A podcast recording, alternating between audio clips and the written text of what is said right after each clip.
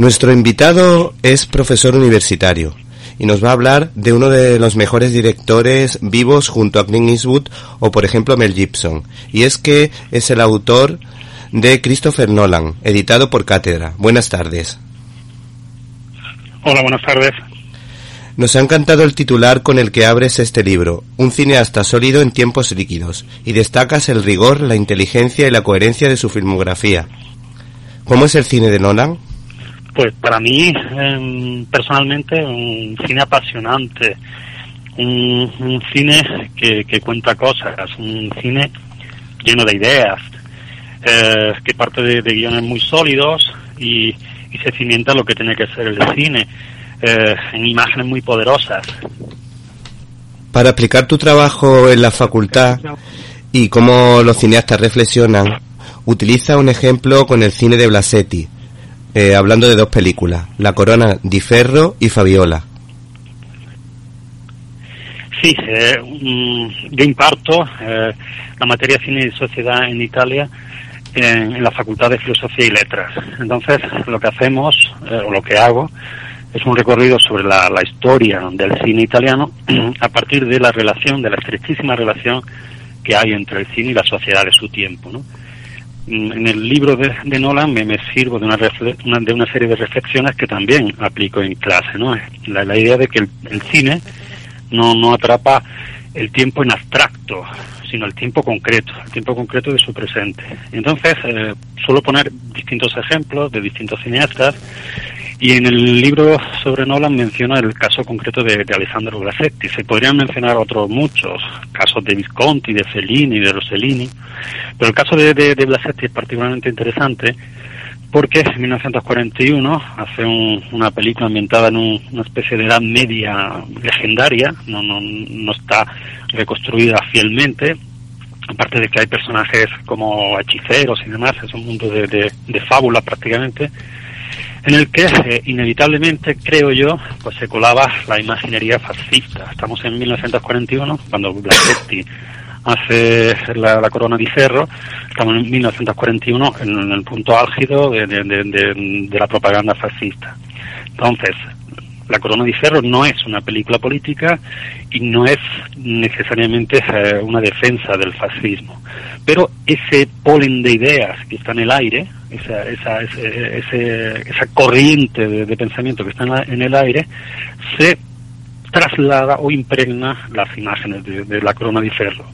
Al mismo tiempo, el propio Blasetti, en 1948, hace una, película, Fabiola, ambientada en, en, tiempos del Imperio Romano, trata sobre la, persecución de los cristianos, inevitablemente ese, ese, polen de ideas que está en, el aire, pues eh, acaba impregnando eh, esa película también, y eh, no es difícil ver una especie de, de, alegoría de la persecución judía que llevó a cabo el nazismo. Entonces, encontramos de pronto a un cineasta que pasa en unos pocos años de, de, hacer una, película que se podría englobar dentro de, del, fascismo imperante a pasar a hacer una película de, signo completamente opuesto.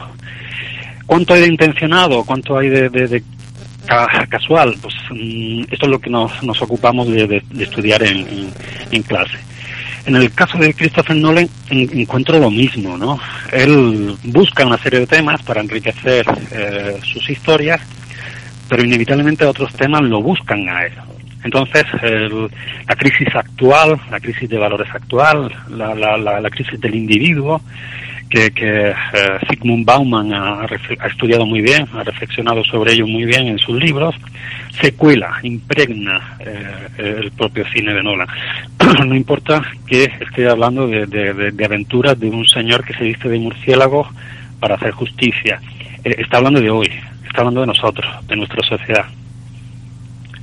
Por eso a, mí no me ha llamado la atención una frase de Nolan que yo creo que va en relación con lo que acabas de comentar. Dice, no quiero morir sin cicatrices. Ah, sí, bueno, es, de, una película de...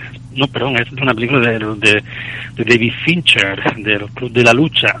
Eh, en el cine actual, eh, el, digamos, el cine de la modernidad o de la posmodernidad, hay una, una relación problemática con, con el propio cuerpo, ¿no? Eh, que es un poco lo que vemos en películas como Memento, ¿no? Que el, el, si el espectador lo recuerda, el protagonista es un personaje que tiene problemas de, de, memoria, no, es capaz de generar una memoria reciente, entonces se, eh, hace apuntes, apuntes continuos, toma notas, muchas veces en el propio cuerpo a través de tatuajes, ¿no? Entonces es una, una corriente, otra corriente de, pensamiento, otro tema candente, se podría decir, que, está ahí, que lo están estudiando otros autores y que eh, pasa también, como decía antes, al cine de Nolan de manera casi casi inevitable. La cita, si no me equivoco, es de, El Club de la, de la Lucha. Es de uno de los diálogos que, que, o un diálogo del protagonista del Club de la Lucha, de, David Finch, pero que yo relaciono con, digamos, con el protagonista de Memento.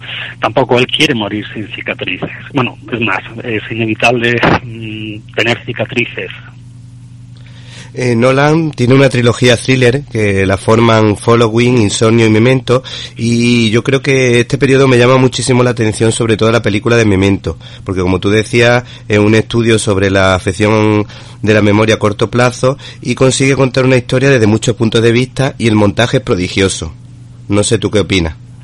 Sí, Sí, sí, realmente Memento es la, película que nos lo descubre a todos, ¿no? Es un segundo largometraje el primero, Following, apenas tuvo distribución, entonces no, no pudimos descubrir, descubrirlo en su momento, lo hemos descubierto después. ¿Te está gustando este episodio?